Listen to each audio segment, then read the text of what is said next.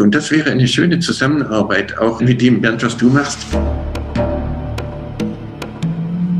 Weil ein Drittel wird bedingungslos der Natur zurückgeschenkt.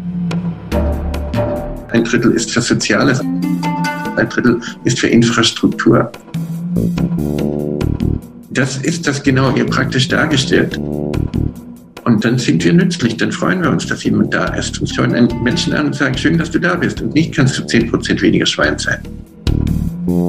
Heute haben wir das große Vergnügen, einen ganz besonderen Gast im Gradido Podcast begrüßen zu dürfen.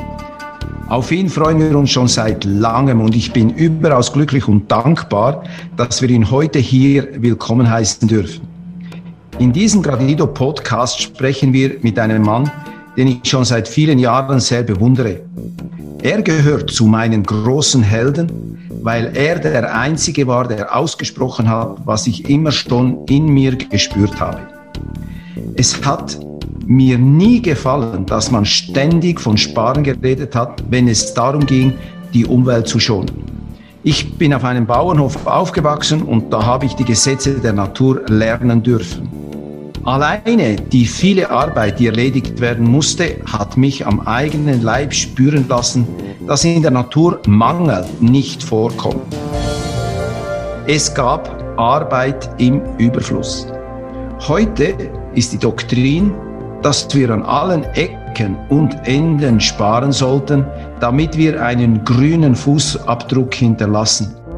Aber Sparen setzt voraus, dass es von etwas zu wenig gibt. Das entspricht dem linearen Denken der Wissenschaft, aber es entspricht nicht den Gesetzen der Natur. Die Natur kennt nur Überfluss.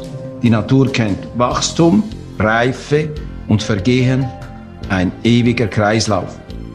Wenn man in der Küche Rüstabfälle produziert, ist das für die Umwelt überhaupt kein Problem, weil aus dem Abfall wertvoller Kompost wird.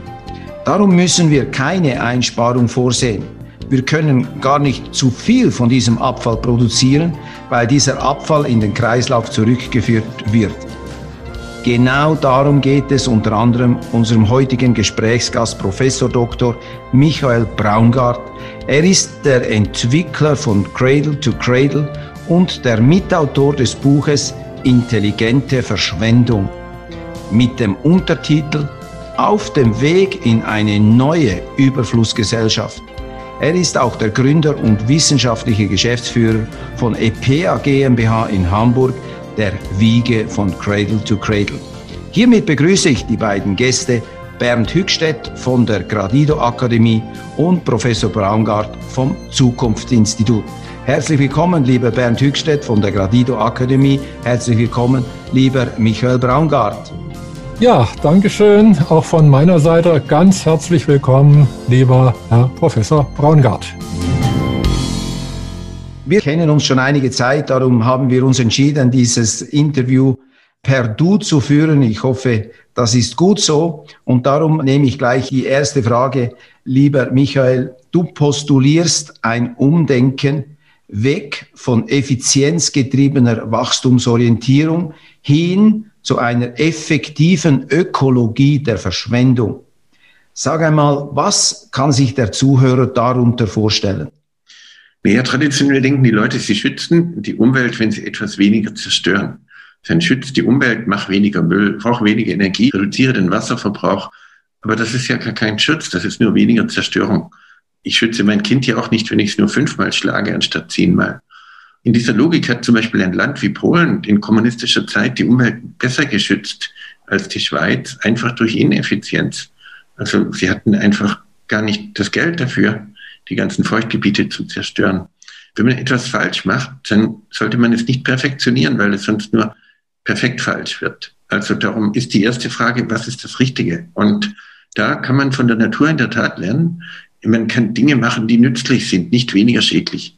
Das ist allerdings durchaus etwas schwierig für uns kulturell zu verstehen, weil unsere Religion, ob im Calvinismus, im Christentum insgesamt oder im Islam, die Religion sagt, der Mensch ist böse. Also du bist einfach böse und nur Gott kann dich erlösen. Also kann ich nicht gut sein, ich kann nur weniger schlecht sein. Warum will eine Stadt wie Zürich klimaneutral sein? Aber ich meine, was für ein Blödsinn. Ich meine, stell dir vor, ich komme nach Hause und sage zu meinen Kindern, ich bin heute kinderneutral. Ja, also, das ist doch Quatsch. Ein Baum ist doch auch nicht klimaneutral. Ein Baum ist gut fürs Klima. Aber das hängt damit zusammen, dass das Höchste an nicht schlecht zu sein ist eben neutral zu sein. Wir können aufgrund unserer Religion, unserer Kultur nicht gut sein, sondern nur weniger schlecht. Und für weniger schlecht sind wir aber zu viele Menschen auf der Welt. Wir müssen lernen, wie die anderen Lebewesen nützlich zu sein für diesen Planeten.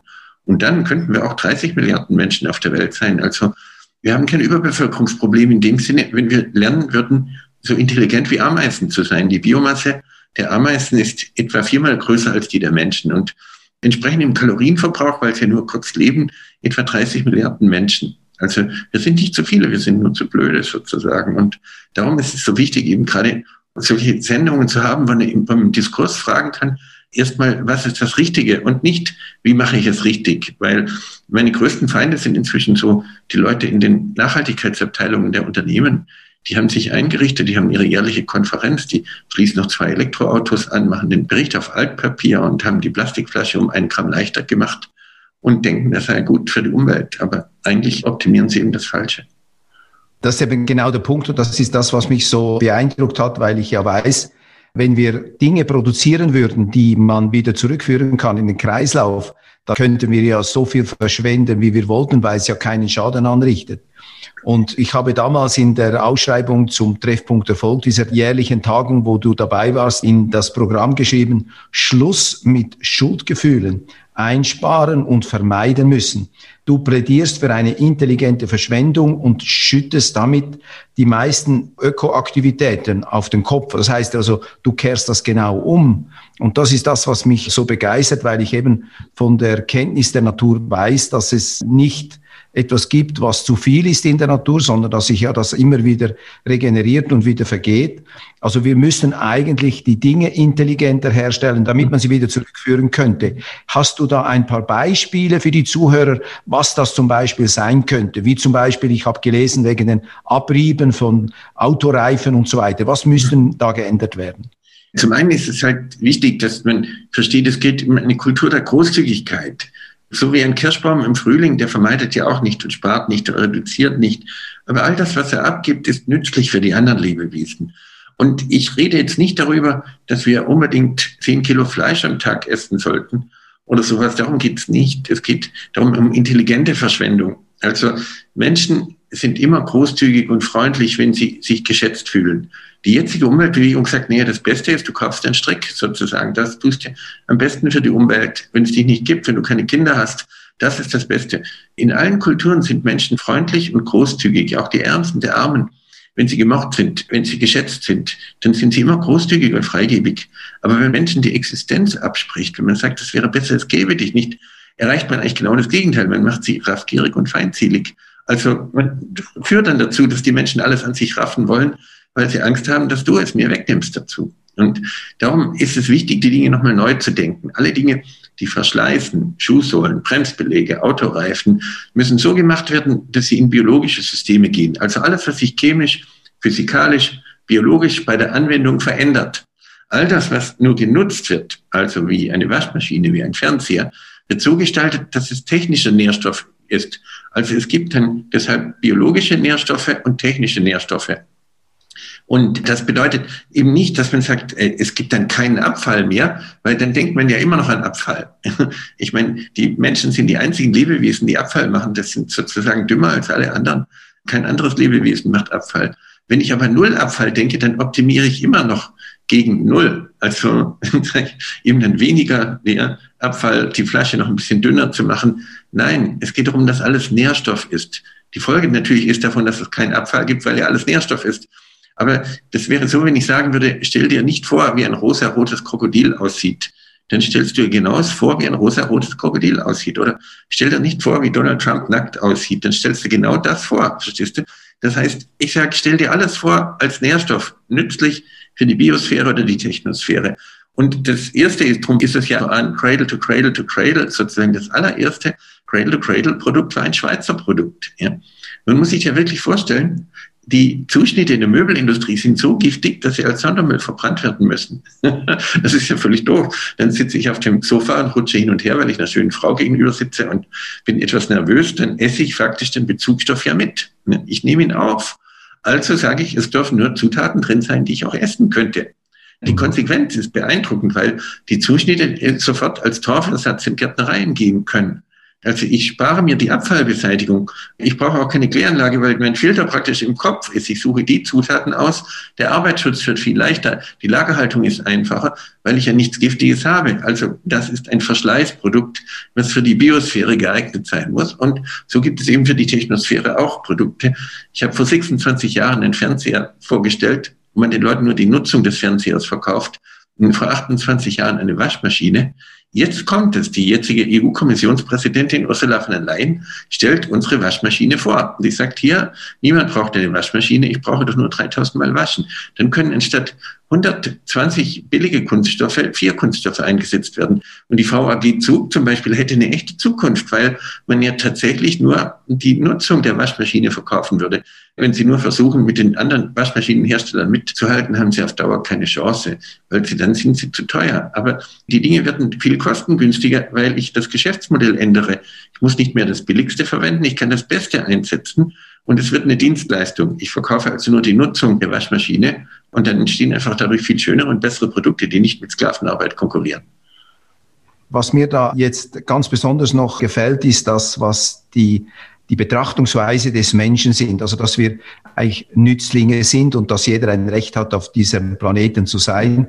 Und zwar so, wie er ist und nicht, dass wir sagen müssen, also das Effizienteste wäre in Sachen Umweltschonung, dass es gar keinen Menschen geben würde. Das ist ja ein völliger mhm. Also das Beste wäre zum Beispiel, wir haben im Moment in Europa eine derartig absurde Landwirtschaft, dass wir zehn Kalorien Energie einsetzen für eine Kalorie Ernährung. Darum wäre das Beste, im Hochhaus immer Aufzug zu fahren, weil ich brauche für die gleiche Leistung nur zwei Kalorien. Das heißt, ich kann meinen Carbon Footprint um das Fünffache senken, einfach durch Aufzug fahren. Und dann sterbe ich noch früher, dann schütze ich die Umwelt noch mehr in dieser Logik natürlich.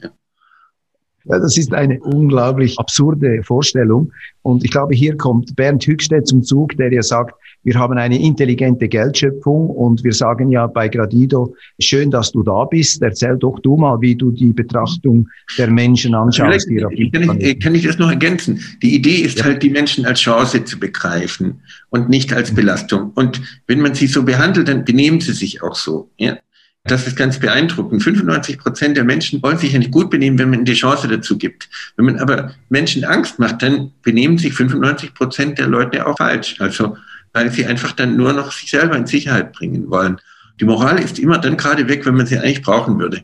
Darum ist es wichtig, gerade sich solche Systeme zu überlegen, wo die Menschen eben tatsächlich als Chance begriffen werden. Ja, da kommst du jetzt ins Spiel, Bernd, gell? Ja, also ich meine, die positive Motivation, von der Michael ja auch spricht, ist auch bei Gradido jetzt eigentlich oberste Prämisse. Es geht ja darum, dass, wie Michael auch sagte, hier in dem Moment, wo ich dem Menschen sage, du bist schlecht und die Welt muss sich vor dir schützen und so weiter, komme ich in ein negatives ähm, Fluss rein oder eigentlich hört der Fluss dann auf. Bei Gradido gehen wir davon aus, wir sagen tausend Dank, weil du bei uns bist. Das ist so eines unserer Leitsätze, die ja sagt, die Gemeinschaft bedankt sich bei jedem Menschen, weil er oder sie so wertvoll ist, dass er oder sie die Gemeinschaft bereichert. Daraus wird ja dann das aktive Grundeinkommen geschöpft. Also jeder Mensch darf sich einbringen in die Gemeinschaft mit dem, was er oder sie mit ins Leben gebracht hat. Also jeder Mensch ist ja mit irgendeiner Form von Lebensaufgabe, mit mit Neigung, mit Fähigkeiten auf die Welt gekommen. Das sagen Leute wie auch Professor Hüter, nicht, dass die Kinder absolut, wenn sie auf die Welt kommen, genial sind, dass sie hochbegabt sind. Und dann wird denen immer mehr eingeredet, hier, du schadest und sonst was. Das geht dann in die Gleichmacherei in der Schule. Und dann ist irgendwann Schluss mit der Hochbegabung. Bei Gradido, diesem neuen Geld- und Wirtschaftssystem, was wir vorschlagen, geht es darum, wir gehen vom Menschen aus, jeder Mensch ist wertvoll und jeder Mensch bringt sich ein in die Gemeinschaft. Daraus wird das neue Geld der Zukunft geschöpft. Und dann kommen wir auch wieder in einen Kreislauf. Deshalb finde ich das auch so total faszinierend. Also ich bin schon seit Jahren fasziniert von Cradle to Cradle. dieser Kreislauf, bei Gradido ist der Kreislauf von Werden und Vergehen, also es wird das Geld geschöpft, dann ist es wieder vergänglich und geht in diesen Kreislauf über. Damit können wir ein Geld schaffen, also für jeden Grundeinkommen, für jeden Staats ein Staatseinkommen ohne Steuern, äh, zusätzlich ein Ausgleichs- und Umweltfonds, der zur Sanierung der Umweltschäden und zum Aufbau wieder einer gesunden Umwelt dient. Und alles ist im Positiven. Ne? Es ist immer positive Motivation. Wir brauchen nicht mehr zu bestrafen, sondern wir freuen uns über die Menschen, was Michael eben auch sagte. In dem Moment, wo wir Menschen Gelegenheit geben, wirklich sein zu dürfen und sagen, danke, weil du bei uns bist, tausend Dank, weil du bei uns bist, alias tausend Gradido Grundeinkommen, weil du bei uns bist, da fühlen wir uns angenommen, da wollen wir uns gerne in die Gemeinschaft einbringen und da sorgen wir schon dafür, dass wir nützlich sind, und zwar aus eigenem Interesse heraus. Wir sprechen auch da eher von einem positiven Fußabdruck, was ja auch sehr ähnlich ist, was Michael sagte. Warum soll man denn versuchen, einen möglichst kleinen negativen Fußabdruck zu machen, wenn wir dann die Möglichkeit haben, einen positiven Fußabdruck zu machen, in dem Sinne, dass wir fragen, was ist denn nützlich für alle? Was ist nützlich für die Natur? Was ist nützlich für andere Menschen? Und dann genau das so machen, dass wir nützlich sind, dann lösen sich auch die ganzen Umweltprobleme von selbst, oder nicht ganz von selbst, aber ich meine, dann haben wir zumindest die Richtung, in die wir gehen dürfen, um eine schöne Umwelt zu schaffen, die letztendlich, wenn wir es bis zum Ende denken, bis hin zu einem Paradies auf Erden werden kann. Ja, genau. Und da haben wir ja auch diesen Aspekt drin, eben dieses Kreislaufmodell ist da drin und ja. es gibt eine Geldschöpfung, also es wird geschöpft und es geht nicht, jemand hat die Schulden am Hals, sondern es ist immer genau. nur eine positive Aufbau und es gibt auch die Vergänglichkeit. Also es sind eigentlich ähnliche Ansätze, wie das Cradle to Cradle auch hat. Und was auch noch ein wesentlicher Punkt ist, und ich finde, das ist ein wesentliches Thema, wenn wir jetzt schon Michael da haben, das ist dieser Umweltfonds, den du ja vorgesehen hast, Bernd, bei Gradido, also mhm. dass 1000 Gradido praktisch für jeden Menschen geschöpft werden, um die Natur wieder in Ordnung zu bringen oder eben vielleicht Dinge zu produzieren oder Dinge zu erschaffen, die dann eben wieder in den Kreislauf zurückgeführt werden können und nicht solche Dinge, die dann eben entsorgt werden müssen oder was auch immer, wie es heute eben läuft. Ganz genau. Vorhin kam auch das Thema Schuld. Also unser jetziges Geldsystem ist ja ein Schuldgeldsystem. Die Guthaben der einen sind die Schulden der anderen. Wenn man das jetzt philosophisch betrachtet, ist das praktisch das, was die Kirche uns mit der Erbsünde einredet. Das heißt, du kommst schon schuldig auf die Welt. Das wird aufs Geldsystem übertragen, das wird auf unser ganzes Denken übertragen. Kein Wunder, dass wir, ich meine, es gibt eine selbsterfüllende Prophetie und wenn man einem Menschen sagt, du bist schuldig, was soll er denn anders machen, als irgendwie schuldig zu sein oder die Schuld zu minimieren? Wenn wir ins Positive gehen, dann kommen wir in diesen Kreislauf. Und das ist eben auch das, was sich fasziniert an diesem Cradle to Cradle. Es ist im Prinzip genau die gleiche Denkweise, das eine, was ich nicht mehr brauche, das dient wieder jemand anders. Das ist Symbiose. Wir machen ja Wirtschaftsbionik, Forschung. Und das meiste in der Natur ist Symbiose. Das heißt, das, was die einen ausscheiden, ist wieder Nutzen für die anderen. Es gibt einen Kreislauf, wo die Lebewesen einander helfen. Und wenn wir in diesen Kreislauf kommen und auf möglichst vielen Gebieten, natürlich auch im Geldsystem, ja, dann kann es nur noch bergauf gehen, also im Sinne von, dass wir immer mehr Lebensqualität und zwar für alle Lebewesen bekommen. Dazu gehören auch die Naturwesen dazu. Diese Thematik von Bernd von der Gadido Akademie die ist nicht so einfach, um sie den Menschen näher zu bringen. Also wenn ich jetzt denke, dass die Politik, die Parteien, Umweltverbände, die müssen ja eigentlich sofort aufspringen. Auch das, was du machst, Michael, mit Cradle to Cradle, da sollten eigentlich alle, sollten sofort zulangern und sagen, wie können wir das einführen? Ich habe immer wieder das Gefühl, ich kenne es das schon einige Jahre, Gradido genauso wie Cradle to Cradle, Könnt ihr mir sagen, warum euch diese Leute nicht zuhören oder habt ihr das Gefühl, dass sie euch genug zuhören? Was meint ihr? Vielleicht du zuerst, Michael. Ich bin eigentlich schon erstaunt, wie schnell sich die Dinge ändern. Es gibt auf der Welt schon über 11.000 solche Cradle-to-Cradle-Produkte. Und in China hat mir gerade der Vize-Umweltminister gesagt, Herr Braungart, Sie können sicher sein, dass in zehn Jahren neben jeder Karl-Marx-Statue eine Michael Braungart-Statue stehen wird in gleicher Größe. Ich weiß nicht, ob ich das wirklich will, aber ich glaube, in dieser Kultur versteht man natürlich, China hat über 5000 Jahre eine bruchlose Zivilisation geschafft, weil sie geschafft haben, die Menschen als Teil zu verstehen. Und weil sie auch begriffen haben, dass das Kollektivrechte hat, nicht nur das Individuum. Also, dass es kollektive Menschenrechte eben auch gibt. Auch wenn es heute teilweise missbraucht wird, um Menschen die individuellen Freiheitsrechte wegzunehmen, ist es dadurch nicht korrumpiert. Also ich bin eigentlich eher beeindruckt. Ich hatte als Student ein Mobiltelefon, das hat 18 Kilo gewogen. Zwischen der Erfindung des Mobiltelefons und der Verfügbarkeit für die Allgemeinheit sind 65 Jahre vergangen. Das ist erstaunlich schnell. Also bis man begriffen hat, dass die Erde doch keine Scheibe ist, hat es 500 Jahre gedauert. Also wir sind eigentlich ganz erstaunt, wie schnell man da dran ist. Wenn man einmal verstanden hat, dass weniger schlecht nicht gut ist, dann kann man mit weniger schlecht nicht weitermachen. Also das muss man sich dann aus dem Gehirn wieder entfernen sozusagen. Darum ist es praktisch wie ein Virus, was die, wenn die Leute Cradle to Cradle mitkriegen, dann können sie gar nicht mehr anders, als es dann umzusetzen. Aber bei uns sind wir halt kulturell sehr weit weg. Man kann es daran verstehen, es gibt kein einziges Biosiegel, was erlaubt, dass meine eigenen Exkremente wieder eingesetzt werden dürfen. Ich muss jeden Tag zwei Gramm Phosphat aufnehmen und abgeben, sonst kann ich keine Zähne haben, keine Knochen. Und es gibt kein Biosiegel, kein Bioland, kein Demeter, Nature Procare und wie sie alle heißen, die erlauben, dass mein eigenes Pipi wieder verwendet werden darf. Wir hassen uns so sehr, dass wir auf der Welt sind, dass wir denken, es ist nur Bio, wenn wir nicht dabei sind. Ich habe lange in China gearbeitet. Wenn man in China auf dem Land zum Essen eingeladen ist, dann erwarten die Leute bis heute, dass man nach dem Essen so lange bleibt, bis man die Toilette aufsucht. Weil es gilt als unhöflich zu gehen und die Nährstoffe mitzunehmen. Denn man ist ja zum Essen eingeladen worden, nicht zum Nährstoffdiebstahl. Das heißt, es gibt durchaus andere Kulturen, die das schneller verstehen. Wir meinen ja noch, in der Schweiz es sei Umweltschutz, wenn man Müll verbrennt, Kehrichtverbrennung, ja, und dann nennt man das noch thermisches Recycling und solches Zeug. Das ist weit weg. Wir sind in der Kultur noch nicht weit weg von der Hexenverbrennung. Also das heißt, wir meinen, das Böse mit Feuer aus der Welt zu schaffen. Der Müll würde ja gar nicht brennen, wenn wir die Wertstoffe wirklich herausnehmen würden, schon heute nicht. Aber trotzdem, um es gründlich zu vernichten, sozusagen, muss man dann das Feuer einsetzen. Das ist ein Ort der Reinigung sozusagen. Das ist pseudoreligiös, was dort stattfindet, aber was großenteils gar nicht diskutiert wird. Also ich bin ausgesprochen optimistisch, wenn ich sehe. Was mich allerdings umtreibt, ist, dass die Zerstörungsgeschwindigkeit so hoch ist, dass ich Angst habe, dass wir irgendwann wissen, wie es geht, aber es nicht mehr umsetzen können, weil wir für die Reparatur der Zerstörung so viel Geld brauchen, dass wir uns gar nicht mehr die Änderung erlauben können.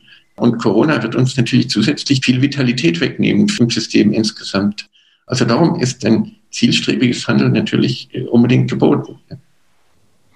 Du wolltest was erzählen über die Entsorgung der alten Menschen, der Renten, das Rentenalter und so weiter. Und ich möchte wirklich etwas darüber noch von dir hören, weil es hochinteressant, ich bin da genau der gleichen Meinung mit diesen alten Kulturen, wo man die Alten wertgeschätzt hat und nicht entsorgt hat. Und das ist dann auch ein Thema, das ich dann von dir, Bernd, gerne hören möchte. Wie sieht Gradido das vor, oder? Was ist da der Denkweg, den du da machst mit diesem eigenartigen System, das wir haben, dass wir Menschen mit 65 bereits entsorgen? Erzähl mal was, Michael, darüber noch. Ja, also als man die Rente eingeführt hat, war die Lebenserwartung genau halb so hoch. Das Renteneintrittsalter in Mitteleuropa war bei 70 ursprünglich. Das heißt, im Durchschnitt auf 65 gerechnet war die Rentenbezugszeit weniger als ein halbes Jahr. Die Rente war nur für die da, die man sonst nicht totgekriegt hat, praktisch. Und jetzt ist es anders. Die Leute haben Rentenbezugszeit von über 20 Jahren. Wir enteignen unsere jungen Leute damit. Und es ist gleichzeitig menschenunwürdig. Die werden auf Mallorca entsorgt, denken, es sei der wohlverdiente Ruhestand. Und nach drei Jahren sind sie so verblödet, dass man sich nur noch über den besten Fisch und das schönste Restaurant und den schönsten Strand unterhalten kann und den schönsten Golfplatz. Und sie denken, das sei das Leben, aber tatsächlich sind sie vom Leben ausgeschlossen. Also wenn man den gleichen Prozentsatz heute in die Rente schicken würde wie damals, dann wäre unser Renteneintrittsalter bei 88,2 Jahren. Wir sagen dafür, die Gesellschaft würde altern, aber sie war noch nie so jung. Ein 60-Jähriger hat ein biologisches Alter eines 40-Jährigen etwa vor 100 Jahren. Also es ist absurd, so vorzugehen. Das ist auch ein völliger Verlust von Menschenwürde. Und die wirklich Kranken und Alten die wirklich hilfsbedürftig sind, die kriegen bei uns nicht die Unterstützung, die sie brauchen würden. Die werden irgendwie weggesperrt dazu, festgebunden, eingesperrt, mit Beruhigungstabletten ruhig gehalten. Jemand, der Alzheimer hat, der braucht fünf, sechs Leute um ihn herum. Um, dann ist das gar keine so eine schlimme Krankheit eigentlich.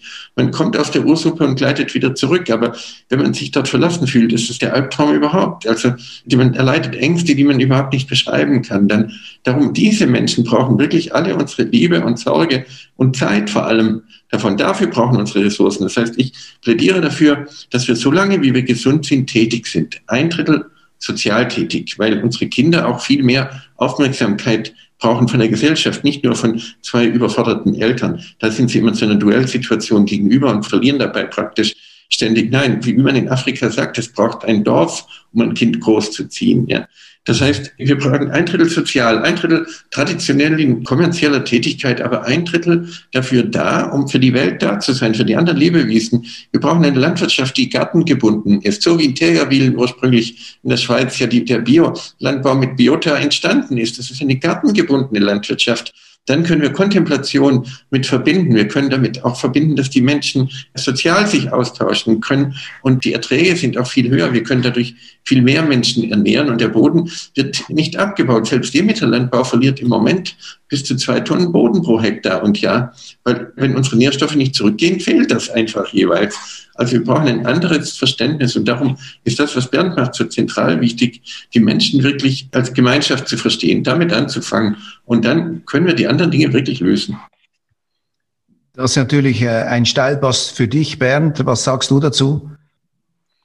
Michael sagte ja auch ein Drittel für die Gemeinschaft, nicht, für die Sozialaufgaben. Da sind wir wieder bei Gradido mit dem aktiven Grundeinkommen. Das ist ja genau das, was wir vorschlagen. Man bringt sich in die Gemeinschaft ein, und zwar jeder auf seine Art. Wir Menschen haben unterschiedliche Begabungen, also ganz vielfältige Begabungen. Der eine ist Künstler, der andere ist Handwerker, wieder jemand kann gut mit Kindern. Und das ist auch für die Gesundheit gut, zum Beispiel Rente oder Nicht-Rente. Man hat ja festgestellt, wenn ein Mensch keine Anforderungen mehr hat, nicht mehr gebraucht wird, dann wird er krank und vegetiert vor sich hin und stirbt dann irgendwann. Das heißt also, durch das aktive Grundeinkommen, das wir auch bedingungslose Teilhabe nennen. Also zur Teilhabe gehört eben nicht nur nehmen, sondern auch geben. Nicht ohne Grund steht in der Bibel, geben ist seliger als nehmen. Das bedeutet, in dem Moment, wo ich mich einbringen darf in die Gemeinschaft, wo man mich braucht, wo ich das Gefühl habe, ja, ich bin wertvoll, dann bleibe ich länger gesund. Das beugt im Übrigen auch Krankheiten wie Alzheimer und so weiter vor. Also wir bleiben länger gesund. Und das Schöne ist, durch dieses aktive Grundeinkommen, dass das Geld ja erst schöpft, ist es letztendlich egal. Wir können 150 Jahre alt werden und belasten damit aber nicht die Jugend, was ein ganz anderes Geldsystem ist. Das Geldsystem, jeder Mensch bringt sich ja ein und durch sein Einbringen wird das Geld überhaupt erst geschöpft, nicht durch die Schuld, sondern durch das Leben. Mhm. Und ob wir dann eben 150 sind oder 200 oder jetzt egal, wie, wie alt wir werden, es gibt auch nicht mehr diesen krassen Unterschied zwischen Arbeitszeit und Ruhestand. Natürlich ist es mal schön, wenn man eine Weile Ruhe hat. Also das mal im Urlaub ist auch mal schön, Urlaub zu haben. Also solche Ruhezeiten sind durchaus sinnvoll. Aber jetzt erstmal bis zum 65. Lebensjahr ranzuklotzen, möglicherweise etwas zu tun, was man gar nicht gerne tut, das ist auch ein Problem. Ich meine, in dem Moment, wo ich tue, was ich gerne tue, da will ich nicht in Ruhestand, da will ich weitermachen. Da wäre ich ja traurig, wenn ich das nicht mehr tun darf, was ich gerne tue. Allerdings gibt es auch Studien, dass, ich glaube, 70 oder 80 Prozent der Menschen innerlich schon gekündigt haben, speziell hier in Mitteleuropa weil die eben Dinge tun, die sie nicht gerne tun. Und wenn ich natürlich mein Leben lang Dinge tue, die ich nicht gerne tue, dann freue ich mich darauf, die irgendwann nicht mehr tun zu müssen. Dann kommt zwar das böse Erwachen, dass wenn ich die nicht mehr tun muss und nicht dafür gesorgt habe, dass ich weiß, was ich danach tue. Also es gibt Leute, die bereiten sich vor, die wissen genau, wenn ich dann endlich mal nicht mehr das tun muss, was ich sowieso nicht gerne tue, dann mache ich das und das und das und das. Das sind dann die Leute, die meistens auch gesund bleiben bis ins hohe Alter. Aber wenn man sich nicht darauf vorbereitet, darauf und wirklich dann ruhig gestellt wird, das ist wieder der gleiche Wortstamm wie Ruhestand, dann sorge ich dafür, dass die Leute krank werden. Sie sterben zwar nicht gleich, also sie haben vielleicht eine lange Zeit, und das sieht man ja oft bei alten Menschen, dass die erstmal eine ganze Weile womöglich noch Pflegefall werden über mehrere Jahre. Das würde zum großen Teil wegfallen, wenn wir gebraucht werden, wenn wir wissen, dass wir gebraucht werden, wenn wir uns mit dem einbringen, was wir gerne tun, wenn wir auch als Gegenüber eine Gemeinschaft haben, das Dorf, wie Michael eben auch sagte, das Dorf, was dazu gebraucht wird, um ein Kind zu erziehen, aber natürlich das Dorfoas auch gebraucht wird, um Gemeinschaft zu erleben. Und darauf baut Gradido auf. Wir gehen ja auch davon aus, dass die Geldschöpfung in Gemeinschaften passiert. Denn wenn ich das belohnt bekomme, bezahlt bekomme, was ich für die Gemeinschaft tue, dann muss es natürlich eine Gemeinschaft geben. Das ist einfach nur logisch.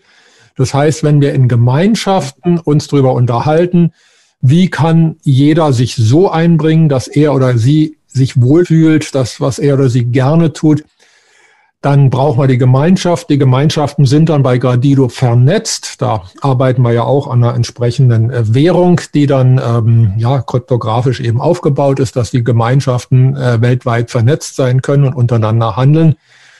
Ja, dann brauchen wir eigentlich nicht unbedingt mehr eine Rente, sondern wir müssen nur dafür sorgen, dass wir allen Menschen in allen Altersklassen eben wirklich die Gelegenheit geben, sich in die Gemeinschaft einzubringen. Das gilt für Kinder genauso, die äh, sich einbringen können. Also auch relativ kleine Kinder können schon Dinge tun, die eben dann den Erwachsenen Freude machen und sei es bloß, dass sie lächeln. Ist ein wunderschönes Geschenk, wenn man von einem kleinen Kind angelächelt wird bis hin zu älteren Menschen, die eben ihre ganz besonderen Qualitäten einbringen kann. Und das gilt auch für Menschen mit Behinderungen. Auch die haben ganz besondere Fähigkeiten oft, mit denen sie wunderbar sich in die Gemeinschaft einbringen können und einbringen wollen.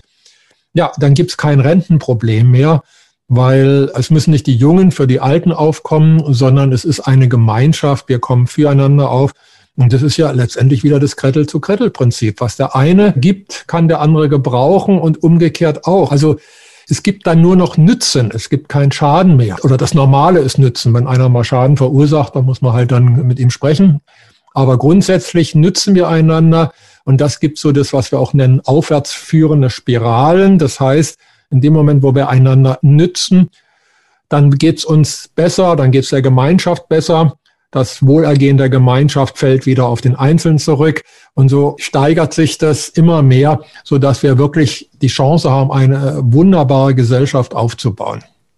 Ich habe eine kleine Nuance, wo ich schon ein bisschen abweiche. Okay. Ich sage, es sollte kein bedingungsloses Grundeinkommen sein, weil die Gesellschaft hat ja nun wirklich sich dafür engagiert, dass es jemand gibt ob es die Mutter ist für ihr Kind.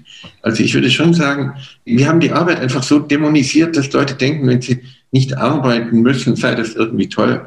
Mhm. Konfuzius hat ja mal gesagt, such dir eine Tätigkeit, die du wirklich gerne machst, dann musst genau. du dein Leben lang nicht arbeiten. Mhm. Also für mich erscheint es schon wichtig zu sagen, solange wir gesund sind, sind wir tätig. Einfach genau, genau. Und das ist die einzige Bedingung, also sozusagen ein bedingungsvolles Grundeinkommen. Ja. Ich habe durch mein Studium die Allgemeinheit fünf Millionen Euro mindestens gekostet, mit dem, was ich lernen konnte. Und das möchte ich auch zurückgeben. Also ich, ich darum, also nicht zu sagen, okay, es ist egal, ich mache jetzt ein Cappuccino im Café davon. Nein, ich habe damit Fähigkeiten, die die Gesellschaft auch braucht. Und, mhm. und die, also darum würde ich nicht so sagen bedingungslos, sondern ich würde sagen, es ist ein sicheres Grundeinkommen, aber schon unter der Bedingung, dass die Menschen sich auch einbringen. Also, dass sie wirklich nicht parasitär sagen, ich habe mein Geld, es ist mir nicht egal, wie es den anderen geht. Ja. Äh, genau, also da war vielleicht ein Missverständnis. Also bin ich ganz bei dir. Wir nennen es aktives Grundeinkommen, was du jetzt bedingungsvolles nanntest. Das ist, glaube ich, genau das Gleiche. Mhm. Also das heißt, man hat das Recht, sich einzubringen, also man hat das mhm. Recht, was dafür zu tun. Ja, und jeder und kann beitragen, da stimme ich dir ganz zu ja. davon. Und jeder ist wichtig. Und wenn man unterschiedliche Vorbedingungen hatte und wenn man als Kind misshandelt wurde, ist man sicher natürlich etwas mehr eingeschränkt. Also darum ist es auch ärgerlich, wenn das dann dazu führt, dass ein Mensch danach bewertet wird. Ja? Die Menschen sind alle was wert, ja? die sind alle wichtig. Und da bin ich ganz mit dir, also völlig mit dir. Ich habe da vielleicht äh, noch etwas, was ich einbringen kann zu diesem Thema. Ich habe ja das Buch geschrieben letztes Jahr, das herausgekommen ist, äh, Finde dein Ikigai. Und da sind ja die Japaner, die hier in diesem Bereich sehr bekannt sind, dass sie sagen, dass du jeden Tag wissen musst, warum du überhaupt aufstehst. Ja, und das Interessante ist ja, dass die in Japan kein Wort kennen für so etwas, was wir Rente nennen. Ja, das gibt's da gar nicht. Mhm. Das heißt, jeder bringt sich ein, solange er eben das kann und möchte und fähig ist dazu. Und da merkt man doch gleich, dass das eine ganz andere Qualität ist, wenn ich eben die Freiheit habe, das zu tun und zu lassen, was ich gerne hätte. Und es kann ja nicht sein, dass ich ein Leben lang einer Arbeit nachgehe, wie Bernd das gesagt hat, wo 80 Prozent eigentlich innerlich schon gekündigt haben. Ich meine, die Krankheitskosten, die daraus entstehen, die sind ja nicht bezahlbar. Und dann freut man sich mit 65 dann endlich frei zu sein und dann anfangen zu leben. Und dann ist man überhaupt nicht mehr erfüllt, weil man gar nicht mehr weiß, was man überhaupt tun soll und wofür man hier ist. Und hier muss ein großes Umdenken grundsätzlich auch stattfinden. Das gehört genauso dazu, finde ich. Und ich war sehr erfreut, Michael, als ich gesehen habe, dass du dich da so dafür engagierst. Wie bist du denn dazu gekommen, dich damit zu beschäftigen? Hat dich das einfach bewegt? Oder du bist ja mehr so ein, ein bisschen der Chemiker und in der technischen Bereichen drin. Und das ist jetzt so fast ein, ein soziales Thema, das du da ansprichst. Was hat dich dazu bewogen? Kannst du da was darüber sagen? Ja, es gab mal den Georg Lichtenberg, der den Übergang von Alchemie zu Chemie eigentlich so geschafft hat. Äh, und er hat 1750 gesagt, wer nur die Chemie versteht, versteht auch die nicht recht. Also das heißt, ich kenne, meine Stärke ist, ich kenne alles, was mich umgibt, weiß, wie es hergestellt wird und ich weiß, welche Auswirkungen es hat daraus. Und das speichere ich sozusagen wie ein Computer in mir. Das gibt mir eine ungeheure Sicherheit, weil ich die Materie um mich herum sozusagen bewerten kann und äh, mit ihr umgehen kann. Und da kommt niemand an und kann sagen, na ja, das ist nicht so. Ich kann zeigen, ja, bei jedem Architekten, die sitzen in meinen Wettbewerben und, und mein Kollege William McDonough ist ein Architekt in den USA, da kommt jeder Idiot an und sagt, mag ja sein, aber das gefällt mir nicht. Ja. Ich kann sagen, guck mal, ich untersuche Muttermilch seit 36 Jahren und das findet sich in Muttermilch. Das ist doch dumm. Das Baby hat danach nicht gefragt. Das ist chemische Belästigung.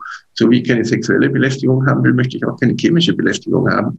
Und das ist der Ausgangspunkt. Und die Chemie ist extrem primitiv nach wie vor und sie ist menschenfeindlich. Ich fasse einen einfachen Einkaufscoupon an und habe zwei Dutzend Chemikalien, die sofort in meinem Blutstrom sind. Oder die Leute sitzen da und trinken Aperol Spritz, da ist E110 und E124 drin. Das sind krebserzeugende Azofarben. Das ist erstaunlich, wie wenig die Dinge entwickelt worden sind, dass sie für Menschen gut sind. Ja, und das treibt mich natürlich dazu, umgekehrt zu denken und zu fragen, was ist erstmal für Menschen gut, ja? Und es ist eben nicht diese Nachhaltigkeit, die eigentlich nur Schuldmanagement ist, sondern es ist Qualität und Schönheit. Ein Produkt, was Abfall wird, hat einfach nur ein Qualitätsproblem. Es ist nicht schön, wenn es den anderen nicht gut geht. Also es ist ein umfassendes Verständnis von Schönheit und Qualität. Und dann brauche ich den Leuten kein schlechtes Gewissen machen. Ja, Abfall ist einfach nur nicht nachgedacht über Qualität. Ja.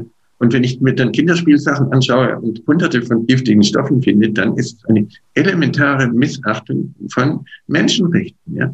Von den Kindern am Anfang über PVC-Weichmacher zum Beispiel das Leben schon schwer gemacht wird. Die Fruchtbarkeit der jungen Männer hat sich halbiert in den letzten 30 Jahren. Und unsere Universitäten dienen eigentlich dazu, nur die Probleme zu erhalten. Darum ist es ja so wichtig, dass es außerhalb Bildungs- und Lerneinrichtungen gibt, weil bei uns, solange geforscht wird, muss ja niemand was tun. Ich habe an der ETH ja auch studiert in Zürich und die Politik sagt, oh, es wird ja geforscht, also muss niemand was tun. Und ich habe 1984 veröffentlicht, dass PVC unfruchtbar machen, dass sie Schilddrüsenerkrankungen verursachen. Heute haben 10 Prozent der jungen Frauen Schilddrüsenerkrankungen. Und die Fruchtbarkeit der jungen Männer hat sich halbiert. Ja, man kann natürlich dann sagen, das ist nicht so schlimm, weil dann sozusagen der Feminismus dann letztlich gewinnt sozusagen. Aber wenn Männer sich nicht sicher sind, dass sie Männer sind, sind sie auch nicht freundlich zu Frauen. Das ist kein Fortschritt daraus. Und zwischen fast 20 Prozent der jungen Männer sind steril. Das kann man mit Reproduktionsmedizin inzwischen natürlich vieles machen, aber das ist nicht die Lebensqualität, die man sich eigentlich vorstellt. Mhm. Also das ist der Punkt, was mich treibt, ist, dass die materielle Welt so extrem primitiv ist im Verhältnis zu dem, wie sie eigentlich sein könnte und wie sie einfach elementare Menschenrechte verletzt dazu. Mhm. Ist das, wenn du dir jetzt wünschen könntest, dass wir, sagen wir mal, Cradle to Cradle zum Normalstandard erklären würden, was würdest du dir wünschen, was da geändert werden sollte? Oder wenn du jetzt einfach mal einen Tag lang oder eine Woche lang der König der Welt wärst mit allen Möglichkeiten, die du hättest, was wäre das Erste, was du ändern würdest? Ich würde das Bildungssystem ändern. Erstmal, ich würde wirklich sagen, es ist nicht mehr schick, Banker zu sein, sozusagen in dem klassischen Sinne. Das, was Bernd macht, das ist der Banker der Zukunft. Und, und das ändert alles. Die Bildung ist alles. Ich mache das ja, indem ich in Holland von Gymnasium zu Gymnasium gehe und sage, Freunde, wir brauchen jetzt die besten jungen Leute. Wir müssen positive Ziele haben. Also das 1,5 Grad Ziel wird die Menschheit nicht retten. Im Gegenteil, es verlangsamt nur die Zerstörung. Jetzt taut doch der Permafrost auf. Jetzt verschwindet das Polareis. Jetzt verschwinden die Gletscher. Die Zerstörung verlangsamt sich bloß um etwa zwei Generationen mit dem 1,5 Grad Ziel. Aber ökologisch ist es verheerend, weil ein System, was langsam abstirbt, stirbt auch aus den Nischen ab. Normalerweise kann ein System, was schnell zusammenbricht, sich aus den Nischen wieder regenerieren. So erreicht man das Gegenteil. Die Nischen werden mit absterben. Wir brauchen ein positives Ziel. Wir müssen erreichen, dass wir sagen, im Jahr 2100 werden wir wieder die Gehalte an Treibhausgasen in der Atmosphäre haben, die es 1900 gab. In zehn Jahren soll die Plastikindustrie in Europa nur noch Plastik herstellen, was aus dem CO2 der Atmosphäre gewonnen worden ist. Wir müssen unsere Böden wieder aufbauen. Über die Hälfte des Kohlenstoffs ist im Boden gespeichert. Wir haben die Gesamtfläche Chinas und der Vereinigten Staaten als landwirtschaftliche Nutzfläche verloren in den letzten 150 Jahren. Das ist irrwitzig. Wir müssen den Kohlenstoff uns zurückholen und daraus eben Boden aufbauen. Da gibt es schöne Institutionen wie Common Land, zum Beispiel eine Stiftung in Holland, davon. Die nehmen wirklich das mieseste, kaputteste Land und gewinnen das zurück. Und das wäre eine schöne Zusammenarbeit, auch mit dem, Bernd, was du machst. Weil ein Drittel wird bedingungslos der Natur zurückgeschenkt. Das gehört dir. Ein Drittel ist für wirtschaftliche Tätigkeit, ein Drittel ist für Soziales, ein Drittel ist für Infrastruktur. Ja. Das ist das genau hier praktisch dargestellt. Und dann sind wir nützlich, dann freuen wir uns, dass jemand da ist und schauen einen Menschen an und sagen, schön, dass du da bist. Und nicht kannst du zehn Prozent weniger Schwein sein mir stellt die Haare auf. Vielen Dank für diese Worte. Sie sind unglaublich. Also genau das, was ich eben auch so spüre. Bernd, da kannst du sicher auch was dazu sagen. Wenn du also, König wärst. Wenn ich König wäre, also dann würde ich den Michael zum Co-König machen. Denn ich fühle jetzt so viel Gemeinsamkeit, wo eigentlich wir von verschiedenen Seiten auf dasselbe Thema schauen. Und ich glaube, das ist auch das, was auch Michael sagte hier, wir müssen die Ausbildung, wir müssen da auch ansetzen, denn ich glaube, dass jeder Mensch seinen Blick auf die Gemeinschaft zum Positiven lenken kann. Also es ist jetzt nicht irgendwie so, dass Michael und ich jetzt wir irgendwelche Sondermenschen wären. Wir hatten wahrscheinlich einfach das Glück, dass wir unsere Lebensaufgabe auch ausleben können. Und wenn ich überlege jetzt, wenn es um die Schulbildung, um die Ausbildung geht, wir haben glaub, vor 14 Tagen ein wunderbares Interview gemacht mit dem Ricardo Leffe, der das Schulsystem der Zukunft entwickelt, wo also die Kinder in kürzester Zeit alles lernen. Das heißt also, ein paar Stunden machen die in der Woche den Stoff vom ganzen Monat und den Rest lernen sie dann vernünftige Dinge, also praktisch sich selber ins Leben einzubringen, Sport, Gesundheit und so weiter. Das heißt, je mehr wir den Menschen ermöglichen, wir brauchen sie eigentlich nur nicht daran zu hindern, dass sie sich einbringen können. Und das fängt natürlich in der Ausbildung an. Umso sicherer sind wir, dass immer mehr Menschen lösungsorientiert schauen. Und nicht nur schauen, sondern sich wirklich auch in die Gemeinschaft einbringen. Und da wird sich das alte System einfach, ja, man kann fast sagen, in Wohlgefallen auflösen. Es wird sich erlösen wie die Metamorphose von der Raupe zum Schmetterling. Wir haben halt jetzt ein Raupensystem gehabt, was sehr destruktiv war. Und vielleicht musste das auch sein, damit wir Menschen, Michael sagt es ja auch, wir sind manchmal ein bisschen dumm, also damit wir lernen, dass es einen anderen Weg gibt, mit unserer Natur miteinander umzugehen. Ja, also wenn ich König wäre nochmal, also ich würde sagen, lasst uns die Menschen, die positiv an der Erde arbeiten, einfach zusammentun. Dann braucht es nicht den einen König, sondern dann braucht es uns gemeinsam. Dann machen wir eine große Kooperation der lebensbejahenden Menschen. Und dann kann Dinge geschehen im positiven Sinne, die können wir uns jetzt noch gar nicht erträumen.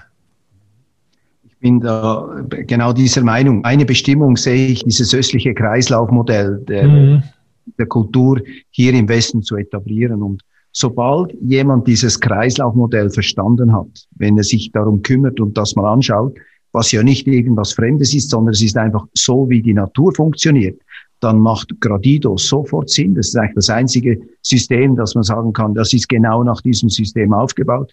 Dann macht Cradle to Cradle absolut Sinn. Das heißt, wie kann man so dumm sein und irgendwas produzieren, das nachher nicht in den Kreislauf zurückgeführt werden kann. Die Natur würde das nicht machen. Also wenn dieses Umdenken des Systems der Weltanschauung verändert würde, dann würden die anderen Dinge von alleine kommen. Und ich denke eben auch, dass es dort anfangen muss, wo es am meisten bringt. Und das ist wahrscheinlich schon in den Schulen. Und da habt ihr beide wahrscheinlich das gleiche Ziel, so wie ich äh, wahrscheinlich auch. Bevor wir zum Schluss kommen, Bernd, was möchtest du den Zuhörern noch mitgeben, was sie wissen sollten in Bezug auf Gradido und eben diesem Kreislaufmodell? Was würdest du da noch mitgeben, was sie machen könnten? Also das Allerwichtigste ist, was ich vorhin schon mal angesprochen habe, dass wir gemeinsam, dass wir miteinander drangehen. Und wir haben nichts zu verlieren. Wir haben nur zu gewinnen. Also dieses Umdenken, von dem ihr beide jetzt auch gesprochen habt, das führt, wenn wir es wirklich tun, dazu, dass es allen besser geht. Also auch äh, ganz gleich, ob die bisher armen Menschen oder die jetzigen reichen Menschen, alle gewinnen an Lebensqualität und die Natur wird besser. Also wir befinden uns ja bei Gradido im Plussummenmodell oder im Plussummenspiel. Genauso bei Cradle to Cradle ist es ganz genauso, ist auch Plussummenspiel. Das heißt, die Vorteile des einen sind die Vorteile des anderen und damit gewinnen immer alle. Und das geht vorwiegend, wenn wir zusammenarbeiten, wenn wir unsere Lösungen zusammenbringen, wenn jeder so sein, bildhaft gesprochen, Golden Nugget oder sein Puzzlestein zur großen Lösung mit einbringt. Und dazu möchte ich euch, liebe Zuhörerinnen und Zuhörer, einladen. Bringt euch ein. Und ihr seht und ihr hört, es gibt viele Vordenker schon, die ja, die einige Jahre vorausgegangen sind, schon mal den Weg geöffnet haben. Und jetzt brauchen wir nur noch gemeinsam schauen, wie können wir gemeinsam das Paradies auf der Erde erschaffen. Wunderbar. Vielen Dank, Bernd. Ich habe im 2014 Michael kennengelernt eben an diesem Anlass und da habe ich das erste Mal jemand gesehen, der eben in diesem Kreislaufmodell denkt, in der Wirtschaft und in der Wissenschaft. Und aufgrund dessen habe ich dann natürlich, als ich Gradido kennengelernt habe, das sofort verstanden und habe gesehen, ja, das ist ja genau das gleiche Prinzip. Und seitdem mache ich alles, damit ich irgendwann die Menschen dazu motivieren und dazu bringen kann, diesen Umdenkprozess einzuleiten, weil wir haben gar keine andere Wahl als die Natur als Vorbild zu nehmen. Wenn du jetzt den Menschen noch etwas mitgeben möchtest, lieber Michael, ja. was würdest du ihm noch sagen? Es gibt inzwischen seit 2014 einen Cradle-to-Cradle-Verein, wo alle Leute mitmachen können. Der ist gemeinnützig und auch in der Schweiz, in Österreich gibt es den mit über 1000 jungen Leuten überwiegend davon. Und ich kann nur sagen, da sich einzubringen, ist wichtig, vor allem weil junge Leute einfach inzwischen so eine große Traurigkeit entwickelt haben mhm. und denen eine Perspektive mitzugeben und ein bisschen auch an der Hand zu nehmen. Da kann ich nur alle dazu einladen. Ja, und da glaube ich, dass es dann auch gelingen wird, die Dinge zu ändern. Finde ich ganz toll und ich kann mir auch gut vorstellen, dass wir da auf dem Gebiet Wege finden, wie wir zusammenarbeiten können. Okay. Wunderbar. Vielen Dank, ihr beiden. Ihr seid meine großen Helden. Ich freue mich unglaublich, dass ich euch zusammengebracht habe. Und das war ein großer Moment in meinem Leben. Vielen, vielen herzlichen Dank. Und ich hoffe, wir treffen uns wieder einmal irgendwo und dass wir dieses Projekt mit der Umstülpung der Menschheit ein bisschen weiterbringen können.